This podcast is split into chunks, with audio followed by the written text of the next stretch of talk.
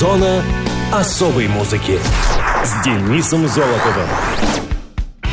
Привет, это Денис Золотов. Вы в зоне особой музыки. Ну, во-первых, всех дам сердечно поздравляю с прошедшим Международным женским днем. А теперь о несколько животрепещущей теме. Развитие химической технологии и фармакологии привело к появлению большого числа синтетических веществ. Некоторые из них имеют психотропное действие.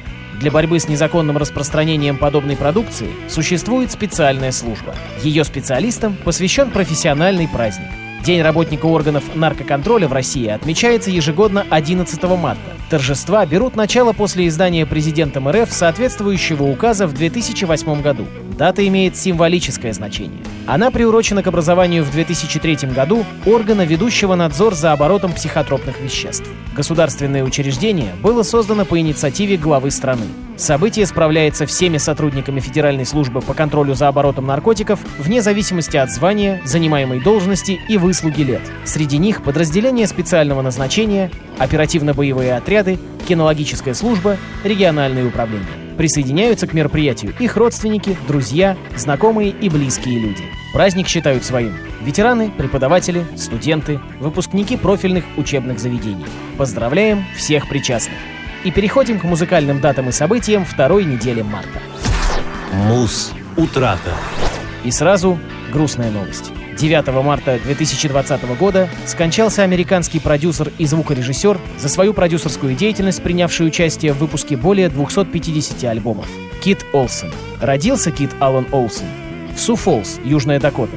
А в возрасте 12 лет переехал в Миннеаполис. Некоторое время он играл на бас-гитаре в местных джазовых группах. В 1964 году Олсен принял участие в записи песни Гейл Гарнет «We'll Sing in the Sunshine», выигравшую Грэмми 1965 года в номинации «Лучшая запись этнического или традиционного фолка». После этого Кит играл на басу в группе The Music Machine, а также начал продюсировать поп-альбомы в CBS Records. В 1973 году Олсен основал компанию Pogo Logo Productions и вскоре записал альбомы для Buckingham Nicks, Weddy Wetchow и других исполнителей. С начала 2000-х Олсен работал в Национальном Национальной академии искусства и науки звукозаписи США, где занимался в том числе вопросами в области интеллектуальной собственности и нарушения авторских прав. Причина его смерти пока не сообщается. Олсен работал с такими рокерами, как Оззи Осборн, альбом No Rest for the Wicked, Fleetwood Mac, одноименный альбом 1975 года, Foreigner, альбом Double Vision, Night Ranger, альбом Man in Motion и White Snake,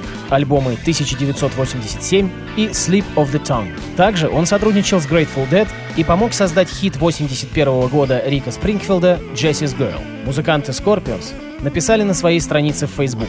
«Мы только что узнали о кончине нашего дорогого друга и продюсера Кита Олсона. Кит выпустил много знаковых альбомов, включая наш Crazy World. Кит был замечательным парнем, и работа над Crazy World вместе с ним была таким вдохновляющим путешествием.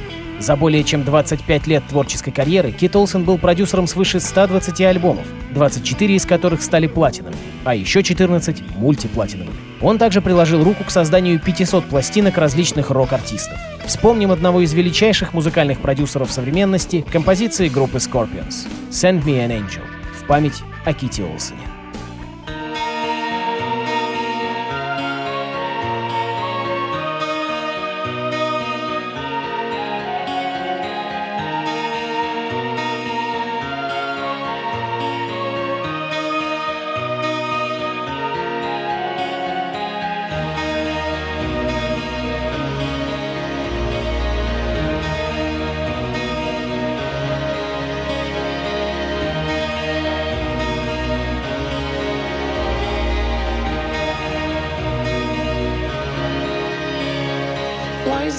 Said, just walk this way to the dawn of the light. The wind will blow into your face as the years pass you by. Hear this voice from deep inside. It's the call of your heart. Close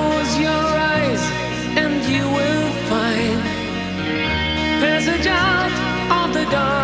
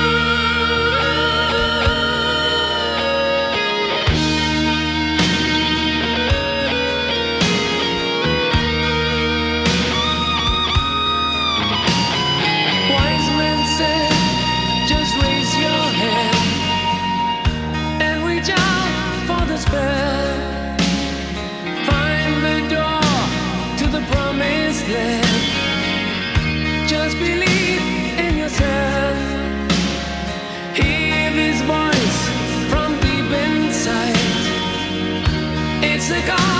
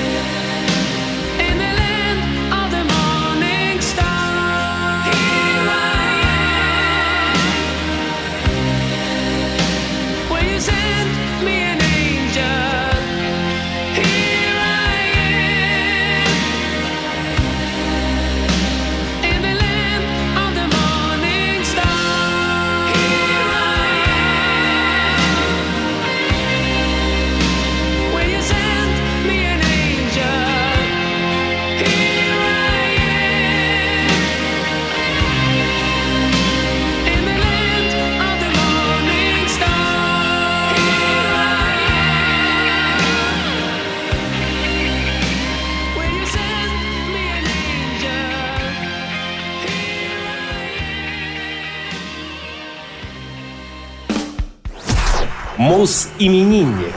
13 марта 1942 года родился американский джазовый музыкант и поэт, создавший уникальный стиль музыки, совмещающий в себе скет и евроденс. Скэтмен Джон. Джон Пол Ларкин родился в Эльмонте, Калифорния. Он страдал заиканием, цитата, «с тех пор, как начал говорить», что явилось следствием психологической травмы, полученной в детстве. Даже на пике его популярности в 1995 году журналисты отмечали, что во время интервью Скэтман с трудом может произнести предложение, не повторив фразу как минимум 6-7 раз. В 12 лет Джон начал изучать игру на фортепиано. В 14 он познакомился со стилем скэт, слушая записи в исполнении Элли Фитджеральд, Луи Армстронга и прочих музыкантов. Фортепиано давало ему гораздо больше средств для выживания, чем разговорная речь. В 1970-х годах Ларкин стал профессиональным джазовым пианистом. В 80-х участвовал во многих концертах в джазовых клубах Лос-Анджелеса. В 1986 году он выпустил под лейблом Transition альбом «Джон Ларкин», который в настоящее время является раритетом. Альбом не пользовался популярностью. Сам Ларкин утверждал, что сотни пластинок валялись дома в туалете. Примерно в то же время Джон пристрастился к алкоголю и наркотикам. Когда его друг, музыкант Джо Фаррелл, у которого тоже были проблемы с наркотиками, умер от саркомы костей в 86-м, Ларкин решил побороть свои привычки. В конечном счете, ему это удалось при поддержке жены Джуди, которая также излечилась от алкогольной зависимости. В 90-м году Ларкин переезжает в Берлин. Изучив джазовую культуру города, он продолжает участвовать в концертах в качестве джазового пианиста на круизных кораблях и в барах по всей Германии. В это время Джон впервые решает добавить пение к своей игре, вдохновленный стоячей овацией, которую он получил за исполнение песни «On the Sunny Side of the Street». Приблизительно тогда же его агент Манфред Зарингер, работавший в датской компании Iceberg Records, предложил Джону смешать пение в стиле скет с современными стилями евроденс и хип-хоп.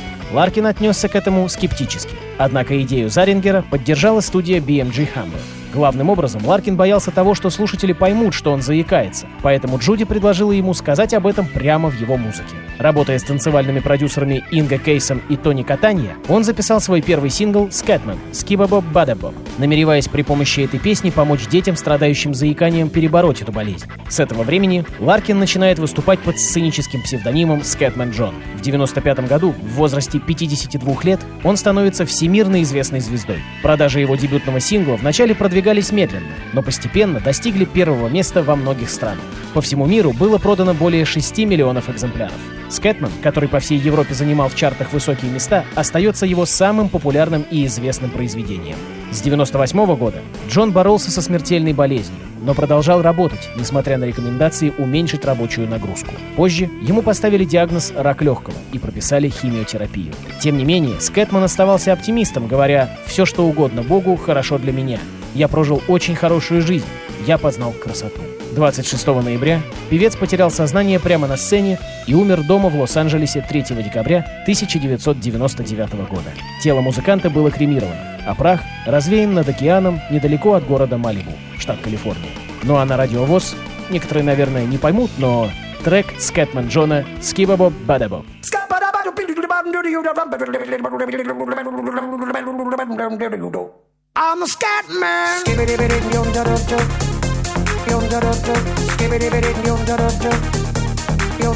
I'm a scat man.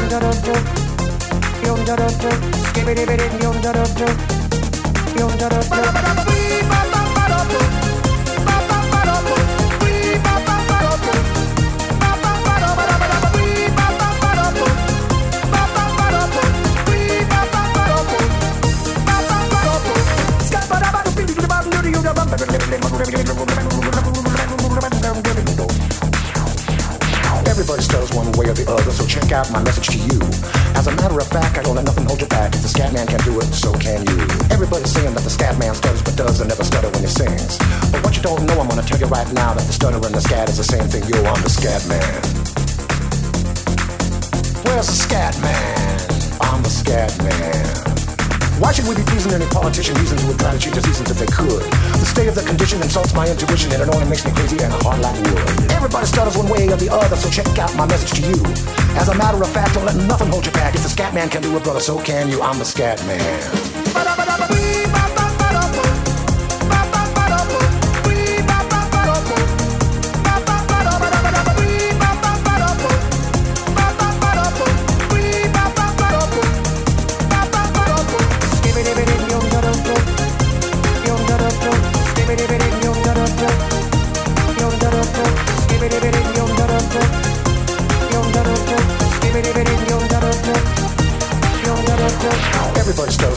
The other, so check out my message to you. As a matter of fact, I don't let nothing hold you back. If the scat man can do it, so can you. I hear you all ask about the meaning of scat, well, I'm the professor, and all I can tell you is why you're still sleeping, the saints are still weeping, because things you call dead haven't yet had the chance to be born. I'm the scat man.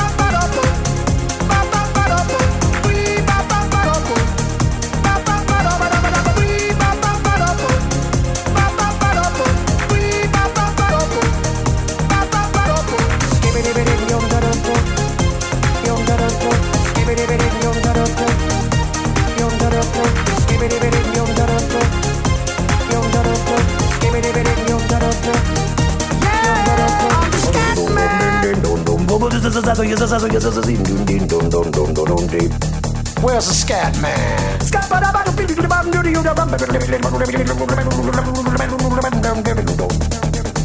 I'm a scat man. Repeat after me. It's a Scooby Dooby Scooby Dooby melody.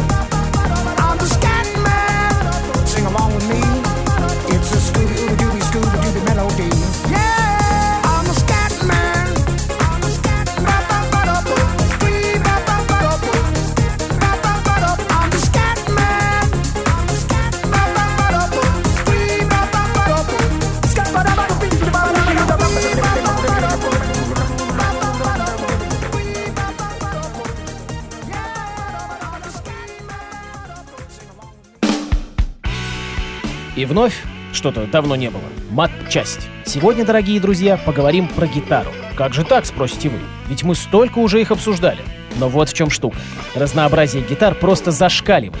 И сейчас я расскажу вам о русской гитаре. Ведь она на самом деле очень сильно отличается от гитары шестиструнной, которую все мы хорошо знаем. Русская семиструнная гитара — это струнный щипковый музыкальный инструмент из семейства гитар. Она получила распространение в России с конца 18 века. Ее основной особенностью является строй, отличный от строя классической шестиструнной гитары, а также количество струн, то есть 7. Точная судьба ее становления неизвестна. По версии некоторых исследователей, изобретателем русской гитары является Андрей Осипович Сихра, основоположник гитарного искусства в России, который написал для нее около тысячи музыкальных сочинений и обработок народной и академической музыки. Первый опыт создания и игры на русской гитаре был произведен им в Вильне, Вильнюсе, 1793 году, с ее последующим усовершенствованием в Москве, куда он переселился в 1795. Учитывая тот факт, что строй по мажорному трезвучию известен в Европе с 16 века и использовался на английской гитаре, можно предположить, что Андрей Сихра заимствовал этот принцип строя для своего изобретения с добавлением седьмой басовой струны ре. Что касается формы корпуса инструмента и конструктивных особенностей, то семиструнная гитара в целом схожа с таковыми классической шестиструнной гитары. Традиционные особенности, являющиеся являющимися не обязательными, а возможными вариантами в конструкции русской гитары, это металлические струны. Также гриф соединяется с корпусом гитары при помощи регулируемого винтового соединения. Чем сильнее винт прижимает пятку грифа к корпусу, тем больше опускается головка грифа, и струны приближаются к порожкам на грифе. Между частью грифа и верхней декой гитары есть зазор. Пружины, деревянные планки внутри корпуса, выполняющие функцию ребер жесткости, располагаются по системе Шерцера, параллельно друг другу и поперек верхней деки. По настоянию своего ученика, Владимира Ивановича Моркова, Андрей Сихра написал «Школу игры для семиструнной гитары», впервые изданную в 1832 году. Основным достоинством этого издания стали 580 аккордов, созданных Сихрой для игры гармонических прелюдий в разных тональностях. Несмотря на большое количество учеников и последователей, главной фигурой школы Сихры стал Семен Николаевич Аксенов, считавшийся в Москве лучшим гитаристом-виртуозом. В 1814 году Аксенов издает новый журнал для семиструнной гитары, где впервые адаптируют для семиструнной гитары искусственные флажолеты и различные приемы звукоподражания, включая подражание малому барабану. Впоследствии Аксенов стал учителем для одного из самых выдающихся гитаристов-семиструнников XIX века Михаила Тимофеевича Высоцкого, не родственник Владимира Семеновича. Как арфист, Сихра делал акцент на постановку и работу правой руки, то время как Высоцкий уделил большое внимание приемам для левой руки, включая разработку техники исполнения легата и вибрато. До Октябрьской революции семиструнная гитара являлась основным видом гитары в России – но к концу 20 века перестала быть предметом массового использования. Из-за неполного понимания музыкальных свойств семиструнной и шестиструнной гитар их часто противопоставляют между собой, хотя они являются разными музыкальными инструментами, каждая со своими уникальными художественно-техническими особенностями. Семиструнная гитара широко использовалась для аккомпанемента при исполнении русских романсов и народных песен. И как тут не вспомнить Владимира Семеновича Высоцкого, аккомпанировавшего себе на русской семиструнной гитаре. Его и слушаем прощание с горами. В суету городов и в потоке машин Возвращаемся мы, просто некуда деться И спускаемся вниз с покоренных вершин Оставляя в горах, оставляя в горах свое сердце. Так оставьте ненужные споры, я себе уже все доказал. Лучше гор могут быть только горы, на которых еще не бывал, на которых еще не бывал. Кто захочет в беде, оставаться один. Кто захочет уйти, зову сердца не внемля, но спускаемся мы покоренных вершин. Что же делать, и боги спускались на землю. Так оставьте ненужные споры, я себе уже все доказал Лучше гор могут быть только горы На которых еще не бывал На которых еще не бывал Сколько слов и надежд Сколько песен и тем. Горы будут у нас И зовут нас остаться но спускаемся мы Кто на год, кто совсем. Потому что всегда, потому что всегда мы должны возвращаться Так оставьте ненужные споры. Я себе уже все доказал. Лучше гор могут быть только горы На которых никто не бывал. На которых никто не бывал.